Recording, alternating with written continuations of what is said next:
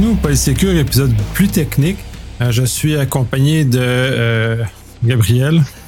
Salut. Oui, Gabriel Tessier. Euh, oui.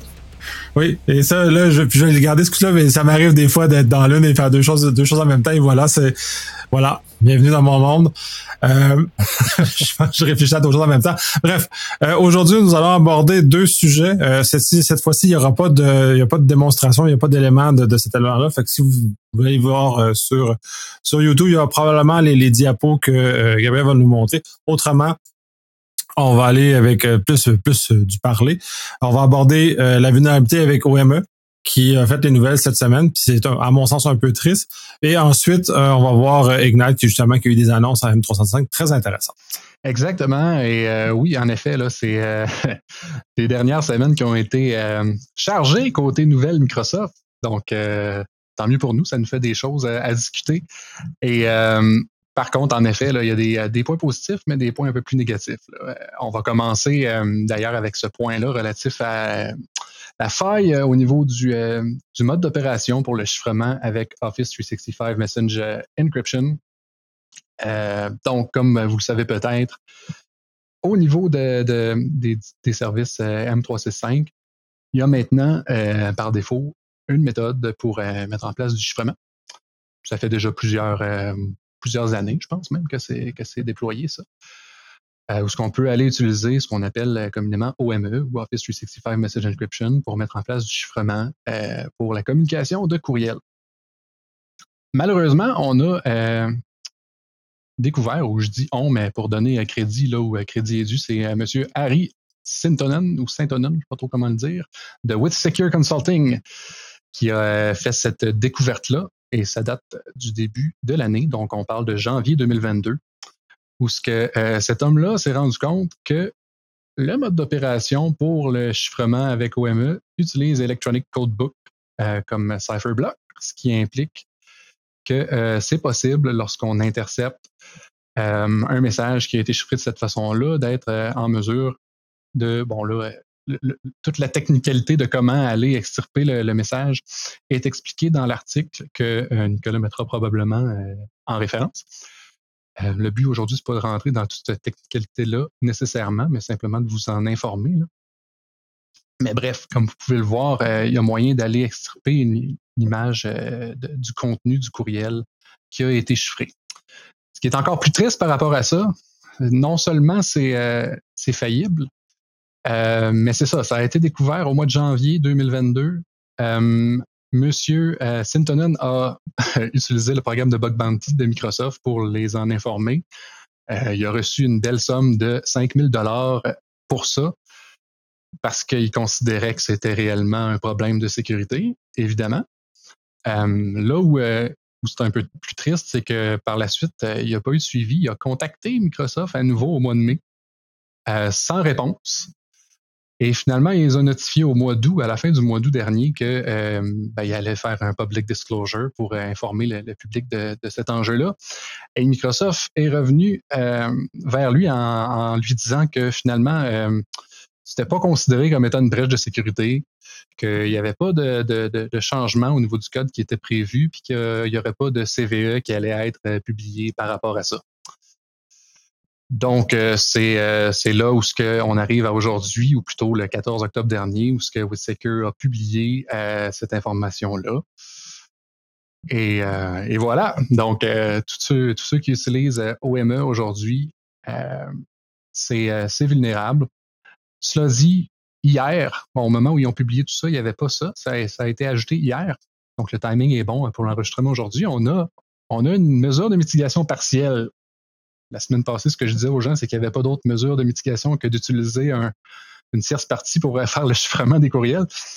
Mais euh, maintenant, euh, bon, il a été euh, découvert que cette, cette vulnérabilité-là, finalement, n'était pas applicable dans la mesure où ce que les gens sont obligés de passer par le portail de Office 365 Message Encryption pour accéder aux messages.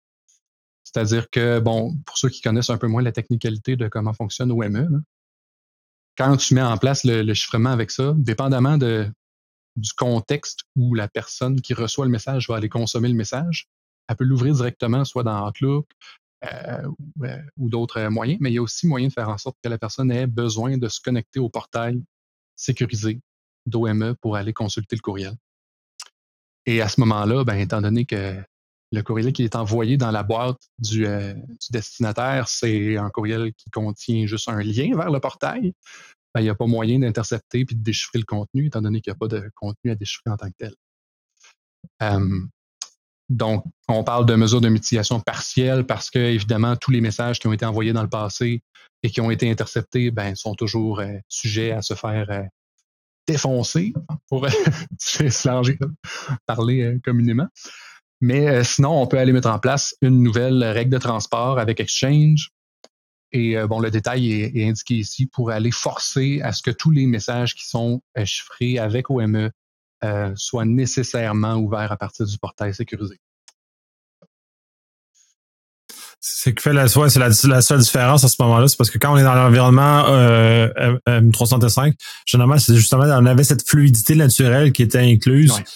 Là, qui naturellement, là, c'est ça qui est vulnérable. Puis oui, la, version web, quand on envoie un courriel à nos amis à l'extérieur de l'environnement M365. Les autres, ils sont obligés de passer par le dit portail. Mm-hmm.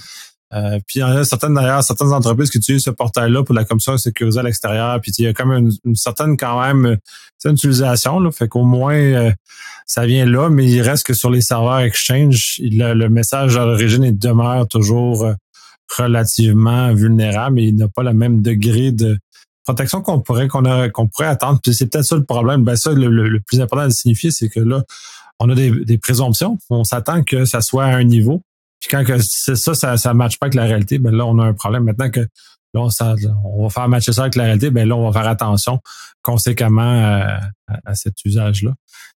Comme tout, tantôt, je trouve ça très triste, puis c'est un très beau produit en soi. Là. Je trouve ça un peu. Euh, un peu bizarre qu'il ait fait ce choix-là, mais on, ben, En effet, parce que c'est ça, c'est c'est pas fréquent, là. C'est pas évident de mettre en place une solution de, chiffrement tout intégré comme ça, où ce que tu n'as pas justement à passer par un portail web nécessairement et tout ça. Donc, c'était bien pour ça, mais bon, c'est malheureux. On va voir si avec euh, toute la le fait que ce soit maintenant public et euh, discuté euh, tout azimut, peut-être que Microsoft va changer d'avis. On le souhaite. autre petit point que je veux juste souligner par rapport à la règle de transport pour la mesure de mitigation. Je veux juste noter là, que pour la règle de transport, ça mentionne de mettre en place la, mesure de protection do not forward ou ne pas, euh, ne pas transférer. Euh, pourquoi? J'ai une hypothèse, je ne suis pas certain à 100%, je n'ai pas été en mesure de le tester étant donné que ça a été, c'est sorti cette mesure-là hier. Mais j'ai l'impression que c'est parce que si on met juste le chiffrement puis qu'on bloque pas le transfert, la personne qui ouvre le message dans le portail euh, sécurisé, si elle peut le transférer par la suite, ben ça va pas nécessairement forcer l'ouverture à partir du portail sécurisé. C'est mon hypothèse. Euh, c'est une hypothèse qui fait beaucoup de sens par rapport à ce que je connais du fonctionnement. Ben ouais, c'est ça, je me. C'est ça que je crois aussi, là, mais bref. Ouais, ça, ça oblige, dans le fond, de rester à l'intérieur du portail, de ne pas se faire suivre le courriel ailleurs, puis justement être capable de, mm-hmm. de le casser, malheureusement. Oui, puis ça vient euh, ajouter une restriction supplémentaire, par contre, qui est, qui est un autre petit point euh, triste par rapport à ça, dans le sens que si tu veux mettre du chiffrement, ben à ce moment-là, euh, celui qui reçoit le message ne sera pas en mesure de faire grand-chose avec. Là. Il ne pourra pas le transférer à personne. Ouais. Ça, ça enlève un peu la valeur de l'ensemble, mais son, bon, bref, on va voir, voir si Microsoft va réagir va changer son fusil d'épaule euh, vu, le, vu le, le, tollé que ça va faire. J'imagine qu'il va y avoir des clients quand même importants qui utilisent ça, qui vont justement mettre de la pression euh, sur Microsoft. Fait qu'il n'y a rien comme un peu de pression des clients pour euh, aider à l'adoption de meilleures pratiques. Exactement. mais c'est assez efficace. Oui, en effet. second, le second point, euh, Ignite, qui est, qui est, la conférence de, Microsoft, dans laquelle ils font beaucoup de belles annonces, des annonces très intéressantes, puis dont sur M365, dans laquelle tu vas... Ils n'en ont pas parlé d'OME à Ignite. ça leur tentait peut-être pas. T'es pas dans le mood. Non, c'est ça. Hein. Euh, mais oui, en effet, Ignite qui s'est conclu la semaine dernière. Et euh, bon, évidemment, on va plus euh, se concentrer aujourd'hui sur les aspects de sécurité relatifs à Microsoft 365. Donc, il y a énormément de nouvelles euh, qui, sont sortis dans, dans, les dernières semaines par rapport à Ignite sur un paquet de sujets différents et d'autres éléments de sécurité plus spécifiques à Azure aussi. Mais aujourd'hui, on va se concentrer sur le volet Microsoft 365, à commencer par la sécurité au niveau de Microsoft Edge. Il y a eu quelques nouvelles par rapport à Edge des nouvelles fonctionnalités euh, qui peuvent être intéressantes pour, euh, pour les, les organisations qui, euh, qui exigent l'utilisation de Edge notamment. Donc, Microsoft est assez bon pour pousser, encore une fois, l'utilisation d'une de leurs solutions parce que c'est plusieurs éléments qui fonctionnent juste avec Edge. Premièrement, ce qu'on ce qu'ils ont appelé le Typo Squatting Checker, qui est une fonctionnalité qui est activée par défaut. Donc, Dès que vous avez Edge à la version 107, Typo Squatting Checker est actif. Et euh, c'est une petite fonctionnalité que, que je trouve qui a, beaucoup de potentiel, que j'aime bien. C'est simple, mais c'est simplement une fonctionnalité qui fait en sorte que ça va aller valider euh, ce qui est entré dans, dans, le champ des, euh, URL. Et s'il y a un, un, typo, potentiel. Il va euh, simplement mettre un écran d'avertissement pour dire est-ce que c'est vraiment euh, sur ce site-là que vous souhaitez euh, aller? Donc, j'ai mis une petite image qu'il y avait sur le, site qui expliquait la fonctionnalité. par exemple quelqu'un qui met un, 0 ou un, un P au lieu du O dans office.com va avoir ce genre d'image-là qui dit You might have misspelled office.com. Très intéressant, justement, pour toutes les erreurs. De toute façon, on, en fait tous. Il y en a qui sont utilisés par les malveillants et il y en a qui sont euh, faites par erreur. Puis généralement, les, les typos nous amènent sur des sites malveillants aussi. Euh, que ça soit que le typo soit fait par erreur ou non. Là, j'en, ai quelques exemples dans le fond. Puis bon, le problème que j'ai, le problème que j'ai avec ça dans mon cas, c'est euh, ça se garde dans la cache des sites visités. Fait quand on retape trop vite, il nous envoie directement sur le site, le, mauvais site en premier que sur le, le, bon site. Mais je trouve ça, ça va, ça va sauver bien du trouble à bien des gens, ce genre de ce genre de ce genre de gizmo là. Oui, en effet. Deuxième euh, fonctionnalité ici par rapport à Edge, euh, celle-ci n'est pas active par défaut. Euh, c'est encore avec la version 107, mais elle est désactivée, donc c'est une opt-in feature. Faut aller l'activer manuellement ou via une GPO ou peu importe la façon que vous utilisez pour configurer votre parc informatique. Donc ici, Enhance Your Security on the Web.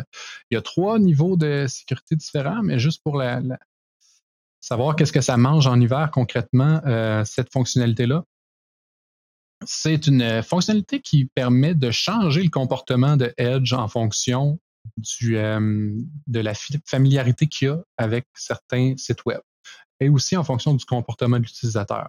C'est-à-dire que euh, bon, le, niveau basic, qui est le niveau qui est recommandé par Microsoft à la base, euh, Microsoft Edge va avoir un comportement plus restreignant, c'est-à-dire qu'il va désactiver, par exemple, du euh, JavaScript just in time. Il va aller faire en sorte qu'il euh, va avoir une protection supplémentaire au niveau de ce qu'il appelle Hardware Enforced Stack Protection, puis Arbitrary Code Guard. Donc, bref, il y a des, mesures de protection supplémentaires pour tous les sites que Edge considère qui sont moins populaires. Donc, au niveau basic, euh, ça va pas se baser sur le comportement de l'utilisateur. C'est vraiment juste selon la base de connaissances de, Microsoft. Du moment où on tombe au mode euh, balanced, ça va reprendre cette même base de connaissances-là, mais ça va aussi aller se baser sur le comportement de l'utilisateur. C'est-à-dire que si un utilisateur visite un site pour la première fois, il va avoir plus de restrictions que s'il va à, tous les jours. Et puis finalement, le mode strict qui va euh, qui n'est pas recommandé par, euh, par Microsoft. évidemment, euh, c'est quelque chose que j'ai pas eu encore une fois le, temps de tester depuis euh, une semaine pour vous indiquer à quel point c'est intrusif ou non. Mais il est écrit dans la documentation que les utilisateurs pourraient avoir plus de, défis à accomplir leurs tâches habituelles. puis il y a cependant moyen de mettre des exceptions sur certains sites. Donc, ça me rappelle euh, dans Internet Explorer les choses de zone intranet, euh, Internet et ces éléments-là, un peu comment les, restrictions se changeaient selon la nature du site que qu'on devait aller, mais j'imagine que c'est une chose qui justement ramène les, les, des vieilles réflexions de Internet Explorer que maintenant utilisent comme Chromium comme, comme moteur, qui ont, ont abandonné beaucoup de leur leur concept. Ils ramènent, j'espère, juste les bons morceaux. Oui, oui. dans Internet Explorer. dans Explorer, il y avait cette notion-là, mais elle n'était pas basée sur euh, le comportement de l'utilisateur non plus. Donc, un petit peu plus d'intelligence ici, euh, ça peut devenir euh, plus intéressant. Le troisième point ici par rapport à Edge, bon, il y a Microsoft Tunnel, je vais en reparler un petit peu aussi avec MAM parce que j'ai un point plus loin par rapport à, Intune. Et euh, ne, vous, euh, détrompez pas. Je me suis pas trompé parce qu'il avait changé de nom à Microsoft Endpoint Manager. Mais à Ignite, ils ont annoncé que c'est à nouveau Microsoft Intune. Ils sont revenus. sont revenus à Intune. Ah, ça, c'est. Euh, moi, je trouve ça très difficile de suivre, là, les, les, les, changements de nom de Microsoft. C'est sur une base quasi quotidienne qui viennent changer les noms des produits un peu partout. Là. Mais bon, bref. Je, suis content parce que je, je, connaissais plus sur Intune que sur euh, MDE. Ouais, ben je pense que c'était un des pires Intune. Selon mon expérience, en tout cas, là, je connais pas personne quasiment là, qui, qui appelait plus ça Intune. Puis même dans la documentation de Microsoft, il n'avait pas changé ça euh, ben ben. Euh, bref, on va revenir au niveau du, euh, du tunnel un peu plus tard. Puis le, dernier point par rapport à Edge, c'est ce qu'il appelle le Sensitive Service Domains. C'est lié à la fonctionnalité de, DLP. Vous allez voir qu'il y a beaucoup de nouvelles euh, options avec le DLP, mais il y a notamment euh, celle-ci qui permet d'aller d'aller spécifier au niveau du DLP certains certains domaines en fait, comme ça l'indique ici, pour qu'il y ait juste pour aller sécuriser finalement les informations organisationnelles sur certains domaines. Encore une fois, c'est restreint à Edge, donc s'il euh, y a un autre navigateur qui est permis, ça ne va, pas, va pas le gérer. Mais avec Edge, euh, ça va faire en sorte que euh, si on va sur un certain domaine, ben, il y aura moyen de mettre des contrôles supplémentaires comme bloquer l'impression, bloquer le, copier-coller, peu importe. C'était des choses qu'on pouvait déjà faire un peu là avec des solutions comme Defender for Cloud Apps, mais ça devient plus facile puis euh, intégré là, à Edge de cette façon-là. Donc ça, c'était pour Microsoft Edge. Avais-tu un point avant que je passe au prochain? Non, j'avais pas grand-chose. C'est sûr que le, le, Microsoft Defender for Cloud App, c'est un peu lourd à déployer aussi. Ça, c'est beaucoup plus léger. Fait que c'est euh, distribué aussi. Là, puisque tu sais, de mon expérience, il y a quand même quelques ratés avec euh, Microsoft Defender for Cloud App. Des fois, les applications tournent en rond, des fois, ils aboutissent pas. Il y a des certains, certaines comportements là, qui sont malheureux, là, mais euh, c'est pas c'est une technologie qui est difficile puis qui est en, émergence, là, les KSB. Fait que, ça, de le mettre directement dans le navigateur, au moins, on réduit une couche de, problèmes potentiels. Oui, exactement, c'est ça. Euh, je serais curieux de voir par contre s'il y a des comportements euh, différents tout ça là, versus Cloud App, parce que Cloud App, il fonctionnait quand même bien par rapport aux protections sur, euh, sur Edge, selon mon expérience. Mais en effet. Ouais, mais, ah, il y a eu, ben, il y a des, mais c'est toujours des cas limites. Là. C'est toujours ça, ça, fonctionne 99% du temps, mais il y a des cas limites qui marchent pas bien. mais j'en ai toujours. S'il s'agit, je, je les ai rencontrés, mais l'efficacité pour bloquer certains comportements, euh, c'est excellent. On l'avait testé assez loin. On peut juste désactiver certains composants ou pas de, des différentes applications de, M365, même les clients lourds réagissent euh, dans certains cas aux règles qui sont poussées par la Fait que c'est quand même assez bien fait, mais bon, c'est quand même plus souple ça dans le navigateur. Ça, réduit les probabilités de, mauvais fonctionnement. Oui. Euh, pour Intune, ben là, j'ai brisé mon punch tantôt. Euh, en effet, c'est, de retour à ce nom-là. il, y a, trois points qui ont été, euh, qui ont été euh, soulevés dans le contexte de Ignite par rapport à Microsoft Intune. Euh, bon, il y a Microsoft Tunnel for Mobile App Management. Puis là, j'en ai fait mention durant, parce qu'on parlait de, Edge. Microsoft Tunnel, c'est la solution de VPN de, Microsoft. Et pour vous donner l'exemple de ce que ça peut faire avec les stratégies de protection des applications MAM, par exemple avec Edge, euh, c'est que sur un appareil qui est non géré, donc euh, BYOD, un utilisateur peut, par exemple, utiliser Edge euh, sur son profil personnel et s'authentifier pour avoir plutôt le profil organisationnel sur Edge, donc une séparation. Et du moment où ce qui est authentifié avec son compte de, l'organisation, avec le, MAM qui vient mettre en force euh, Microsoft Tunnel, ce que ça va permettre, c'est, par exemple, euh, d'aller activer le VPN seulement pour la session organisationnelle, puis d'aller permettre d'accéder, par exemple, à un intranet qui est hébergé on-prem sur, sur ça, dans les locaux d'une organisation. Donc, ça vient changer finalement les accès et le comportement entre le profil personnel versus le profil professionnel. Ouais, ça, c'est un des aspects du côté MAM que j'aime beaucoup chez Microsoft, qui ont beaucoup développé d'ailleurs. C'est justement là, ce, genre de choses. On l'a vu, beaucoup avec les applications natives de, de M365, naturellement. Justement, on est capable de vivre dans les deux univers en même temps et sans que ça, ça vienne se contaminer. Puis on est capable d'œuvrer sur le même appareil pour, euh, pour les deux éléments. C'est un peu plus faible sur les sur les appareils lourds. C'est plus c'est mieux développé sur les sur les appareils mobiles. Euh, je suis content de voir que ça c'est en train de s'étendre davantage justement pour faire cette distinction puis permettre euh, une plus grande souplesse euh, tout en protégeant les données de l'organisation. C'est toujours le défi des, deux. Oui, en effet. Puis c'est ça. Je ne sais pas si je l'avais dit dans un épisode précédent, mais en effet, au niveau, au niveau mobile, on entend que c'est super. Au niveau PC, il y a l'option qui est toujours dans qui est toujours dans le, dashboard lorsqu'on va créer une stratégie de protection des applications pour mettre en place Windows Information Protection. En 2022, je ne sais pas, euh, ça ressemble à quoi aussi, il y a eu des évolutions, mais je vous dirais que euh, fin 2019, euh, début 2020, j'avais essayé de le mettre en place, puis c'était vraiment, vraiment laborieux, puis il y avait énormément de, problématiques. Puis un ingénieur à Microsoft m'avait carrément dit de m'éloigner de ça autant que possible. Donc, c'est ça je vous, je vous le recommande pas nécessairement.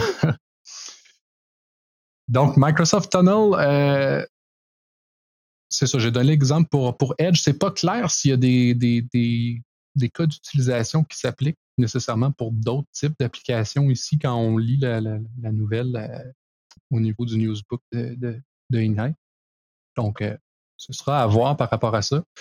Endpoint Privilege Management qui est mentionné ici, encore là, ça, je le, souligne aujourd'hui.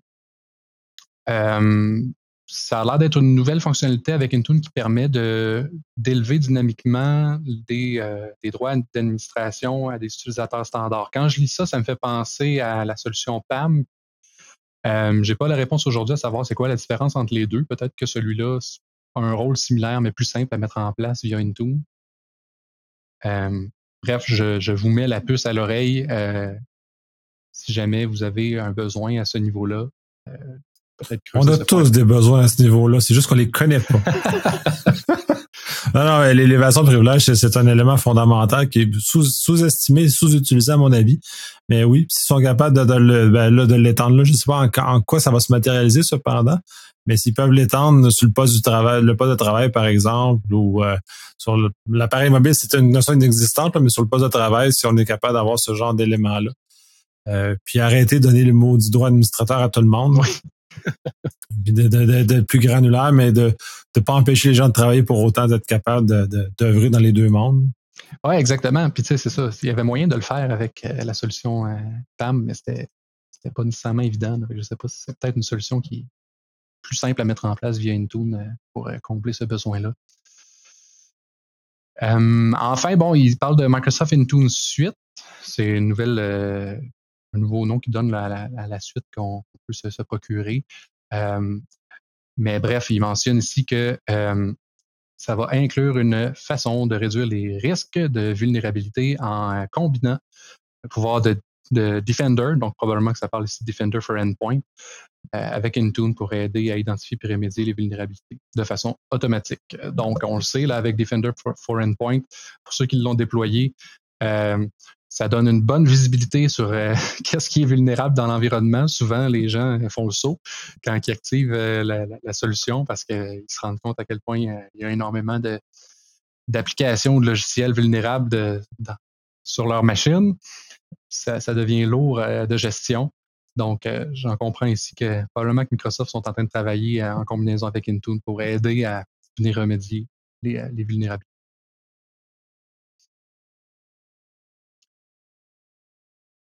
Teams Premium, euh, ça, c'est plus ou moins sécurité, là, mais je trouvais quand même intéressant de, le mettre là. Euh, c'est un nouveau euh, service de Teams qui, s'en vient. Donc, un Teams plus plus, par rapport aux licences, c'est, c'est pas indiqué nulle part. Ça va être quoi qui est exigé. Mais dans le fond, c'est un Teams avec intelligence artificielle. En gros, quand on regarde toutes les fonctionnalités disponibles avec Teams Premium, 90% c'est quasiment tout relatif à de l'intelligence artificielle.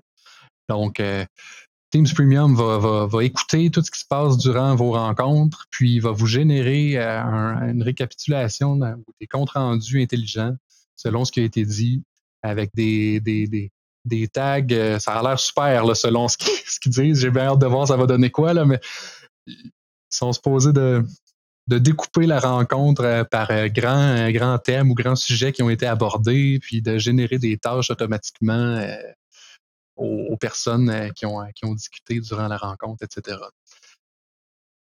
Bref, ils ont l'air à miser très gros sur l'intelligence artificielle. Ouais, ben c'est ça, avec la surabondance des, des rencontres qu'on a connues depuis le confinement, je pense que ça va être bienvenu par bien des gens, ce genre de stratégie-là. Euh, sachant qu'il y a beaucoup d'intelligence artificielle en arrière, fait que ça demande beaucoup de compute, fait que ça va être probablement les, licences les plus chères possibles, c'est qu'elles vont rendre ça disponible. C'est un, un, un guest éduqué sur le sur euh, par rapport à le coût que ça va opérer ça versus euh, l'argent qu'il faut qu'il fasse. Parce que quand même, Microsoft est une, compagnie qui sert qui là pour faire de l'argent. Mm-hmm. Donc euh, c'est vraiment intéressant. J'ai hâte de voir ce que ça va faire dans le réel, parce que il y a comme surtout en français, parce que en général en anglais ça va assez vite. le, le, support du français comme pour le, le, sous-titrage automatique, ça a pris énormément de temps avant qu'il y ait quelque chose qui sorte et qu'il y ait du bon sens.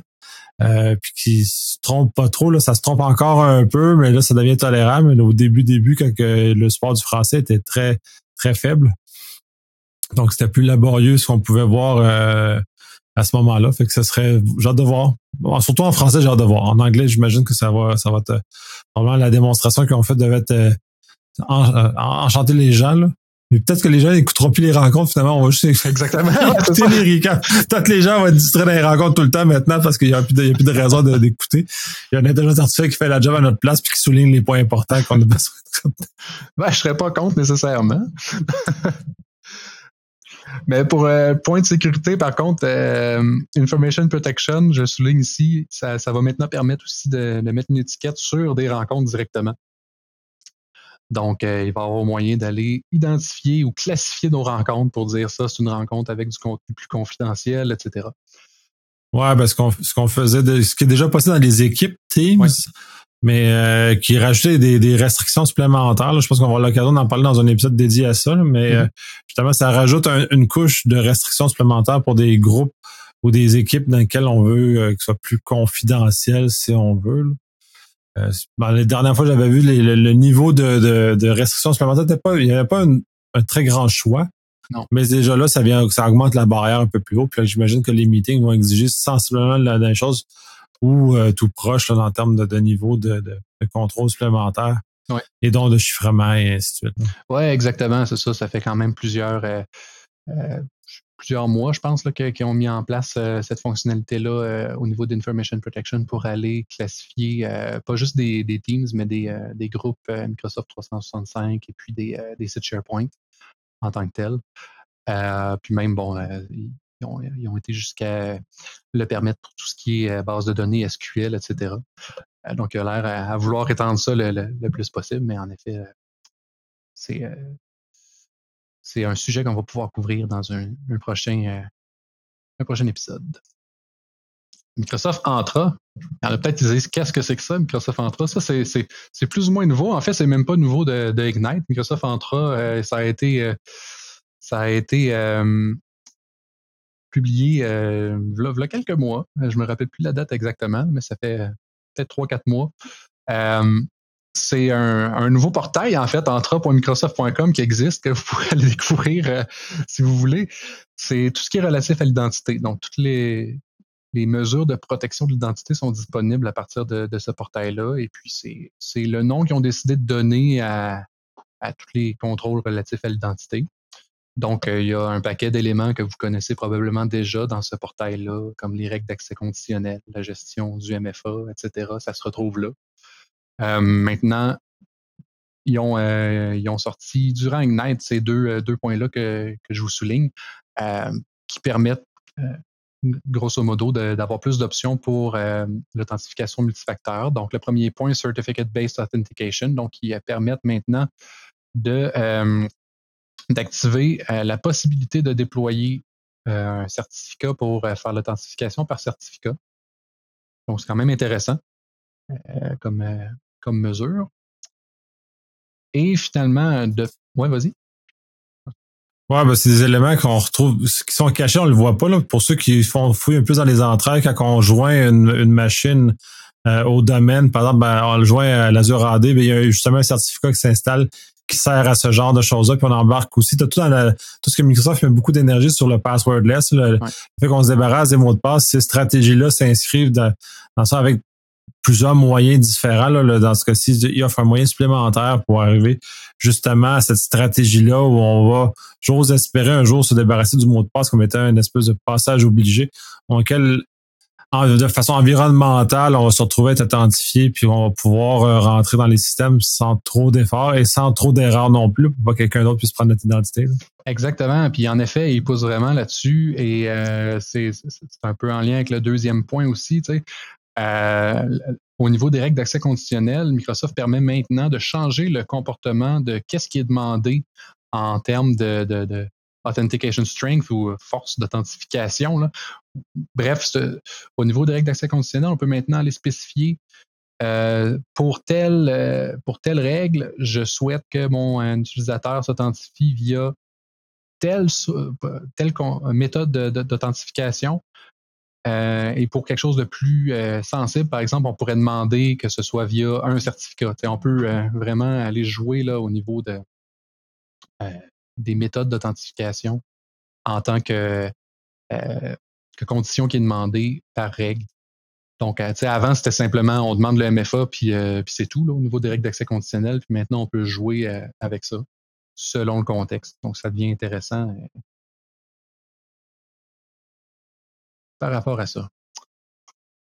eDiscovery, je dis encore plus euh, au pied dans le sens que eDiscovery, c'est déjà un service qui est extrêmement puissant, euh, qui permet d'aller, d'aller voir sensiblement tout ce qui se trouve dans votre euh, environnement Microsoft 365 avec évidemment un niveau de, permission extrêmement élevé. Mais eDiscovery va encore plus loin maintenant, c'est-à-dire qu'il n'y avait pas la notion auparavant de version de documents.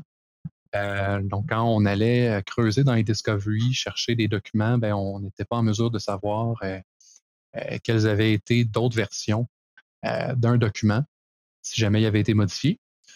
Et donc, maintenant, on est capable avec eDiscovery de voir ou de détecter la version d'un document.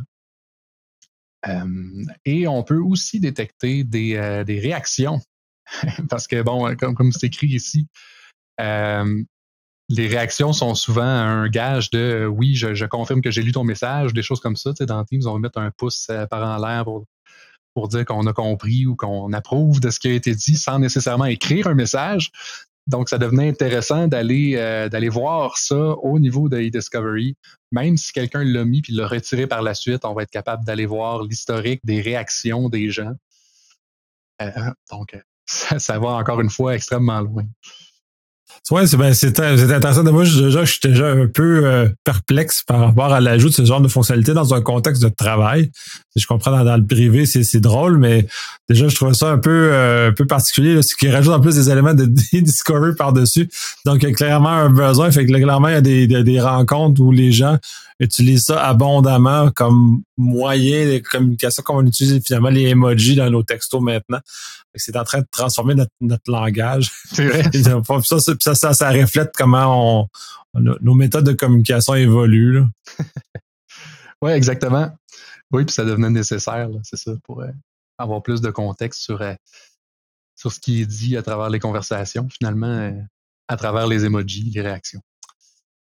Le DLP, je dis encore plus d'options parce que, bon, on voit comment Microsoft a travaillé par rapport au DLP depuis que ça a été lancé au, euh, tout début. au début, les fonctionnalités de DLP étaient seulement scopées sur tout ce qui est Office 365. Après ça, ils, ont, ajouté toutes les fonctionnalités de DLP au niveau du endpoint avec le DLP for Endpoint. Puis maintenant, bon, ils continuent à ajouter encore plus de fonctionnalités au niveau du DLP. un paquet d'options supplémentaires. on peut aller spécifier des, imprimantes autorisées, des clés USB autorisées, des, des network share, il y a beaucoup de, nouvelles options au niveau des, du DLP, puis même au niveau de la configuration des, euh, paramètres. Euh, je peux même vous, montrer ici, ils ont fait des petits GIFs qui sont, euh, sont intéressants par rapport aux différentes options. Je ne sais pas si on le voit bien à l'écran ou si c'est trop flou. Mais. on verra au montage. Ouais, c'est ça, hein? Moi, je vois assez bien, et j'imagine que ça va bien se rendre. Parfait. Ou j'ai des yeux bioniques, là, ça, peut être aussi ça. Mais c'est ça. Euh, il y, euh, y, a plus d'aspects de, contextualisation comme on le voyait plus haut. Ici, bon, il, montre comment aller configurer euh, des groupes d'imprimantes, on voit les, différentes options pour l'audit de tout ça. Euh, bon, comme on l'a dit plus tôt avec Edge, il y a aussi la notion de site sensible ou de domaine euh, sensible qu'on peut aller mettre, euh, on Bluetooth apps, etc. Il y a vraiment beaucoup d'éléments qu'on peut aller mettre en place ici. Là, ici, c'est Network Location. Donc, euh, ici, un point qui est, quand même intéressant, puis ça, j'ai hâte de voir ça donne quoi là, en le testant, mais il y a plus d'options euh, booléennes, si vous voulez, là, parce que quand on crée une, stratégie de DLP, euh, bon, on pouvait déjà aller mettre des conditions, mais c'était assez restreint ce qui était possible. Et euh, maintenant, il y a, euh, comme c'est indiqué ici, là, on peut aller faire des stratégies plus complexes en utilisant and, or, puis not. Donc, par exemple, de, d'aller euh, d'aller spécifier, euh, s'il donne l'exemple avec euh, note, par exemple, note de tel domaine si on veut mettre en exception certains domaines d'expédition de, courriel. Ou, c'est ça, ça peut aller quand même très loin avec ça. ça dit ici support for password protected and encrypted files. un élément que je trouve intéressant ici, que, que c'est pas c'est pas implicite là, quand on lit le texte, mais quelque chose qu'on voit, c'est ça ici. Le content is not labeled. Tu peux aller utiliser comme condition maintenant euh, quand un document ou un courriel n'est pas étiqueté, c'est quoi le comportement que tu veux euh, que tu veux qu'il aille. Donc, on peut aller mettre des restrictions euh, quand, quand, le DLP détecte que quelque chose n'a pas été étiqueté avec Information Protection. Bref, énormément de nouveaux scénarios qu'on va pouvoir aller mettre en place avec tout ça. J'ai hâte de voir concrètement ça donne quoi parce que historiquement, euh, de, mon côté, euh, par expérience, j'ai eu euh, plusieurs comportements étranges avec le DLP de, de, M365. Et surtout que là, c'est nouveau. C'est ta géométrie variable. il est trop sensible à certains égards ou des fois pas assez à d'autres. C'est ça qui est. C'est pas une technologie qui est, qui est, mature, mais de toute façon, le DLP, depuis le temps qu'on en parle, ça doit faire 20 ans qu'on parle de ça, puis on a toujours rencontrer les, mêmes problèmes, les mêmes difficultés. Là. Microsoft réessaye encore. Là, c'est quand même bien parce que de façon itérative, ils font grandir le produit. Donc, j'imagine qu'avec le temps, on va avoir quelque chose. on n'a pas toute la douleur de déploiement qu'on devait faire dans les années 2000 où ça, ça c'était très, très compliqué de déployer ces solutions-là. Puis généralement, c'était très très fragile, ça brisait à rien, tous les documents devenaient inaccessibles, c'était juste juste pas le fun comme euh, comme c'était à l'époque. Mais bref, euh, si tant mieux si sont capables d'avancer, tant mieux si ça va mieux. Mais ça, ça demande beaucoup d'expérimentation euh, pour maîtriser cette technologie-là, puis ou faire affaire à des experts. Testez pas en prod. Surtout des choses comme ça, testez pas en prod.